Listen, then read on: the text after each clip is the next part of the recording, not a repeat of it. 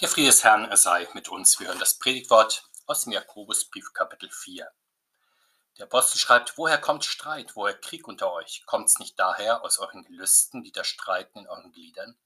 Ihr seid begierig und erlangt's nicht, ihr mordet und neidet und gewinnt nichts, ihr streitet und kämpft, ihr habt nichts, weil ihr nicht bittet, ihr bittet und empfangt's nicht, weil ihr in übler Absicht bittet, nämlich damit ihr es für eure Gelüste vergeuden könnt.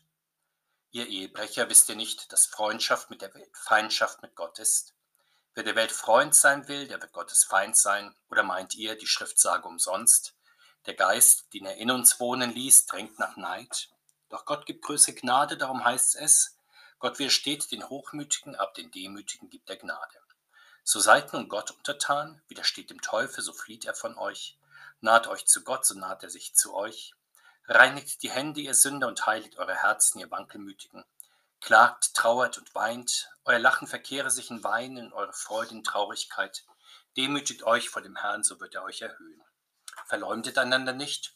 Wer seinen Bruder verleumdet oder seinen Bruder verurteilt, der Verleumdeten verurteilt das Gesetz. Verurteilst du aber das Gesetz, so bist du nicht ein Täter des Gesetzes, sondern ein Richter. Einer ist der Gesetzgeber und Richter, der selig machen und verdammen kann. Wer aber bist du, dass du den Nächsten verurteilst? Wohlan nun, die ihr sagt, heute oder morgen wollen wir in die oder die Stadt gehen und wollen ein Jahr dort zubringen und Handel treiben und Gewinn machen und wisst nicht, was morgen sein wird. Was ist euer Leben? Dunst seid ihr, der eine kleine Zeit bleibt und dann verschwindet. Dagegen sollt ihr sagen, wenn der Herr will, werden wir leben und dies oder das tun. Nun aber rühmt ihr euch in eurem Übermut. Als solches Rühmen ist böse, Wer nun weiß, Gutes zu tun und tut's nicht, dem ist Sünde. Der Herr segne diese Worte an uns. In unserem Kapitel 4 beschreibt der Apostel Jakobus sehr scharfsinnig die Gefährdung der Christen durch den alten Geist des alten Menschen. Er beginnt damit, auf den Streit, ja den Krieg inmitten der Gemeinde zu blicken. Wir sind ja von den Medien gewohnt, dass das Thema Krieg in der Regel auf der ganz großen Ebene betrachtet wird, etwa Krieg zwischen Blöcken und Staaten. Immer wieder wird auch in den kleinen Nachrichten die Aufmerksamkeit gelenkt auf den Kleinkrieg, der irgendwo direkt vor der Haustüre stattfindet, etwa in Nachbarschaftsstreitigkeiten, in Bandenkriegen, Schlägereien, Demos, Arbeitskämpfen und anderem mehr. Beide Perspektiven sind eher bequeme Sichtweisen, weil man dann die Übel, die es ja in unserer Welt in der Tat gibt, irgendwo weit weg betrachtet oder zumindest bei anderen Leuten.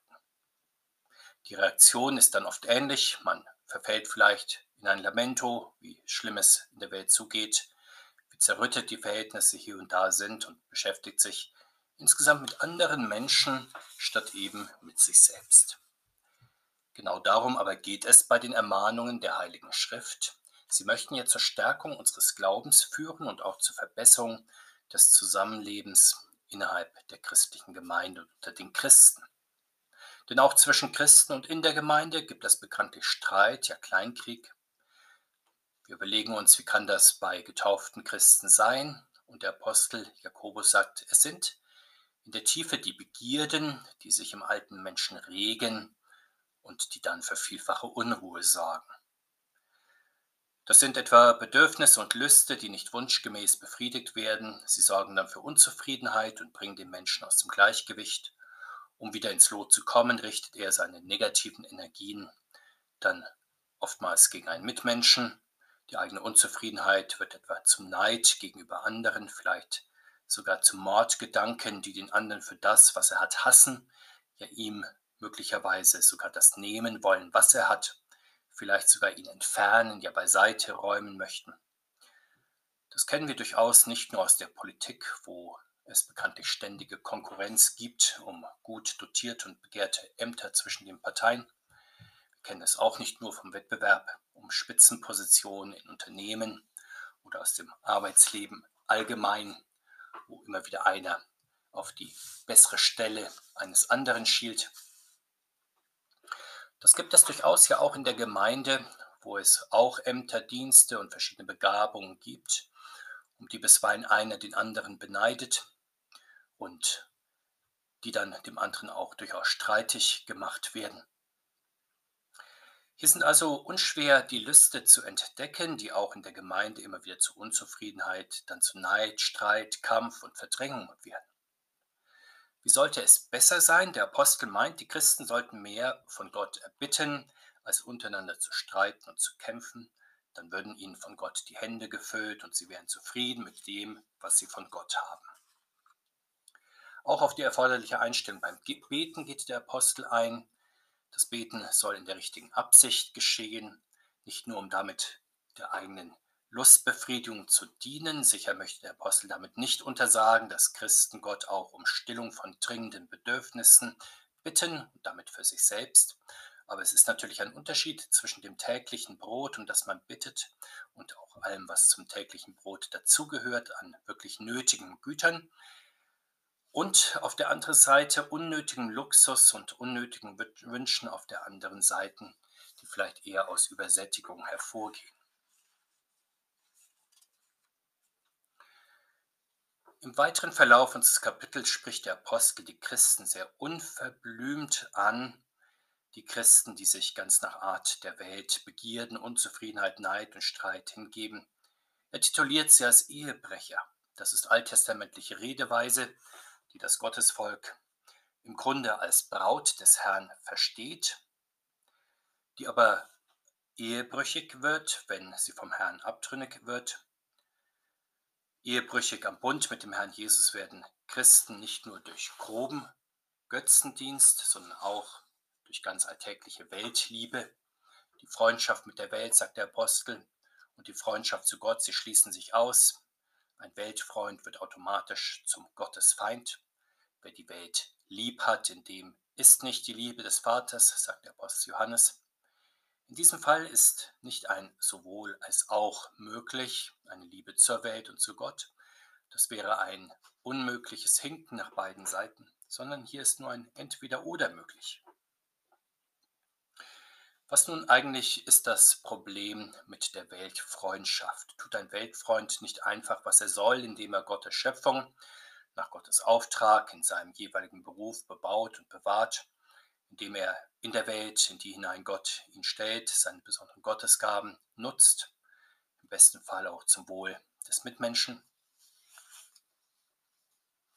Das Problem ist, dass der Weltfreund sich eigentlich immer an den Welt- und Zeitgeist anpasst, dass er den Menschen von Welt gefallen möchte, dass er den Normen und Werten der Welt genügen möchte, damit aber unterwirft sich ein Mensch, der doch von Christus erlöst und freigekauft ist und in dem auch der Geist des Herrn wohnt, Kraft der Taufe, so ein Mensch unterwirft sich dann in diesem Fall dem Gericht des Weltgeistes.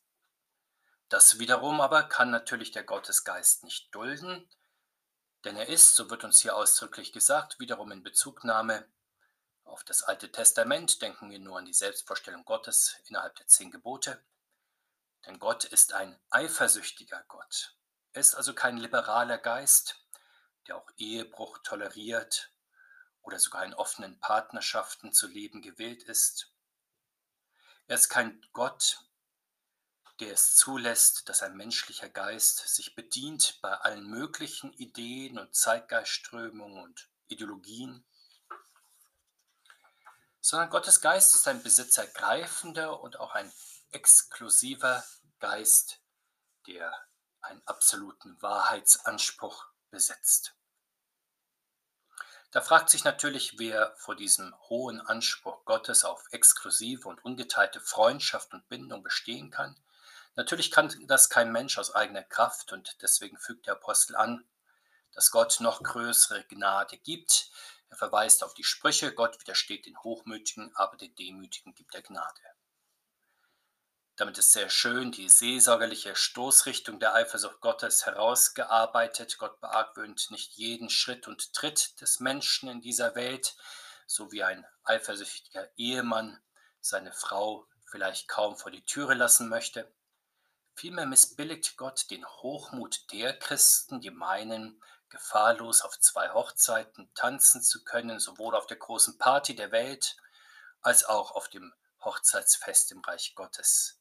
Gegen diese Selbstüberschätzung des Menschen verwehrt sich Gott, aber er begnadigt den demütigen Christen Das ist der, der immer wieder traurig darüber ist, dass er sich in der Welt verliert, bisweilen auch der Welt gleichstellt.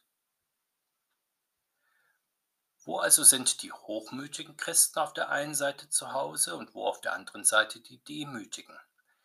Die hochmütigen Christen sind natürlich überwiegend in der Welt heimisch oder so ganz und gar, vielleicht fremdeln sie sogar mit der Kirche. Die demütigen Christen dagegen suchen vor allem die Nähe Gottes. Sie haben ihr geistliches Zuhause in der Kirche. Sie suchen im Gottesdienst den gegenwärtigen Herrn, der sich ihnen naht, deswegen nahen sie sich ihm. Sie suchen den gegenwärtigen Herrn im Gottesdienst, der da mitten unter ihnen ist, wo sie in seinem Namen versammelt sind. So unterstellen sich Christen also im Gottesdienst zunächst dem dreieinigen Gott. Hier lassen sie sich die geistlichen Mittel an die Hand geben, um in der Versuchung durch den Teufel dann zu widerstehen. Diese geistlichen Mittel sind vor allem das Wort Gottes, für den lebendigen Glauben im Gottesdienst oder auch in Andachten ausgelegt und verkündigt. Das sind natürlich auch die Sakramente zur Stärkung des schwachen Glaubens und zur Aufrichtung des neuen Menschen. Dazu gehört auch das Gebet, das in den unterschiedlichen Herausforderungen des Alltags und den unterschiedlichen Versuchungen durch das Böse zu Gott gesprochen werden kann und von ihm dann hilfreich erhört wird. Aufgrund der bleibenden Versuchung auch der Christen durch den Teufel und die Welt sieht der Apostel einen besonderen Schwerpunkt des christlichen Glaubenslebens auf der Buße.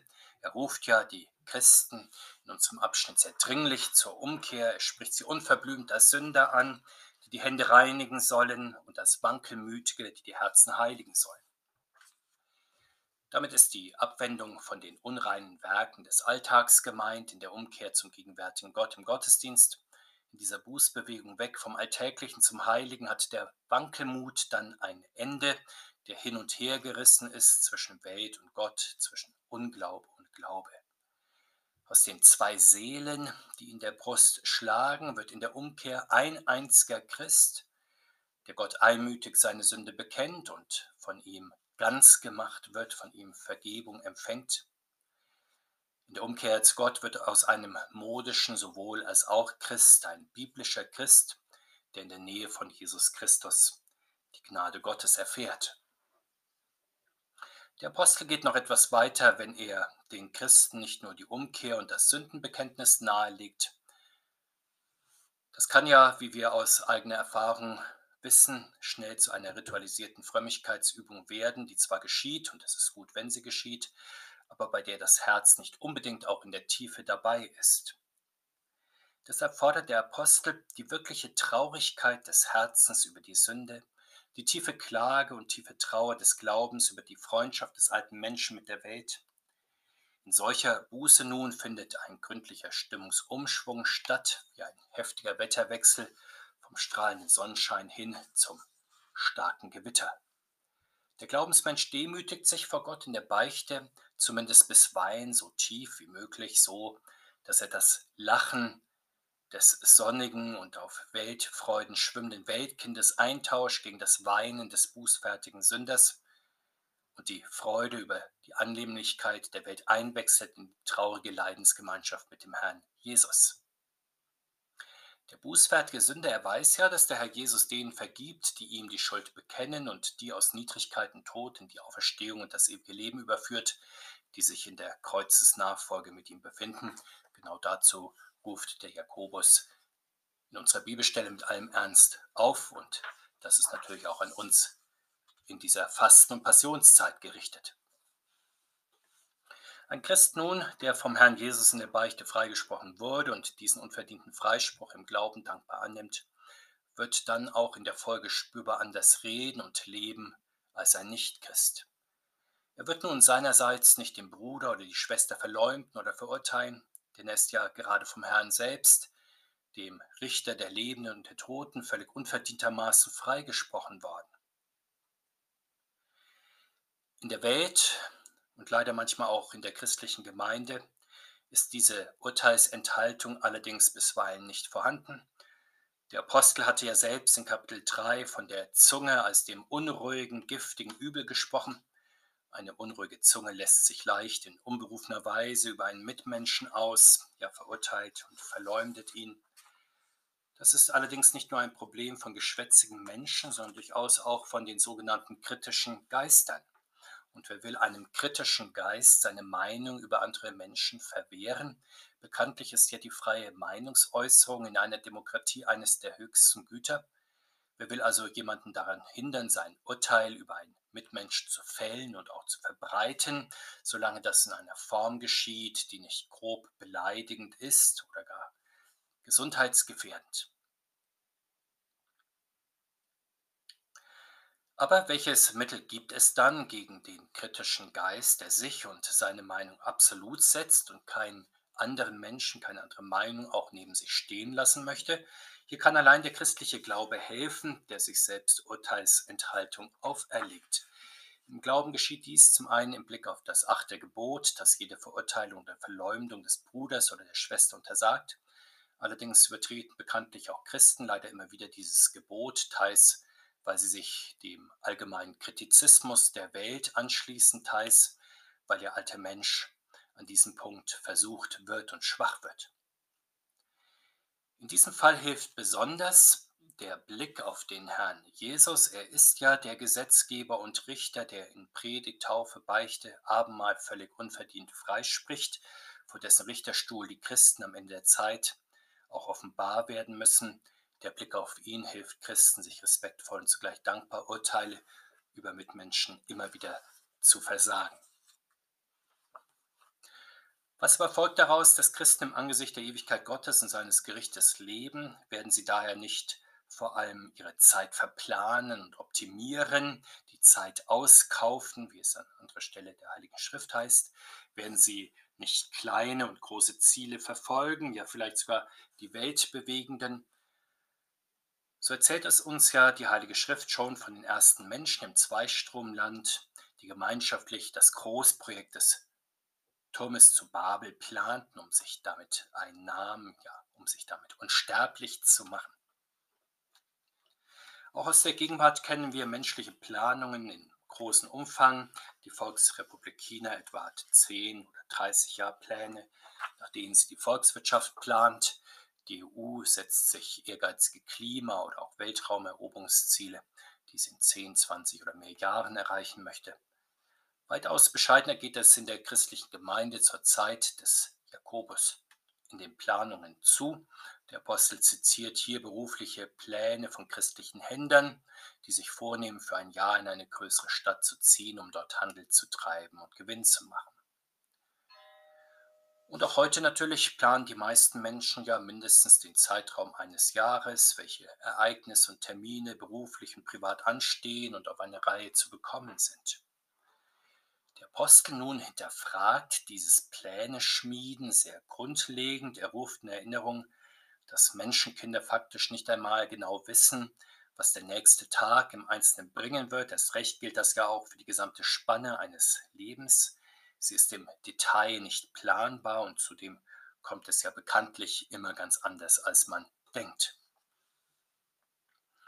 Und dennoch denken wir Menschen durch die Kraft der Verdrängung oder auch der Selbstüberschätzung bisweilen, dass noch mehr als genug Zeit ist im Leben für dieses und jenes, etwa für Tagträume oder auch für große Pläne und ferne Vorhaben. Wir müssen dann immer wieder einsehen, dass unser Leben sehr schnell verfliegt das geht nicht nur den Menschen so, die schon in jungen Jahren oder in der Mitte des Lebens abberufen werden. Auch den betagten Jubilaren in gesegnetem Alter geht es so, wenn sie sich mit 80, 90, 95 Jahren fragen, wo eigentlich die ganze Zeit geblieben ist, auf die sie zurückblicken.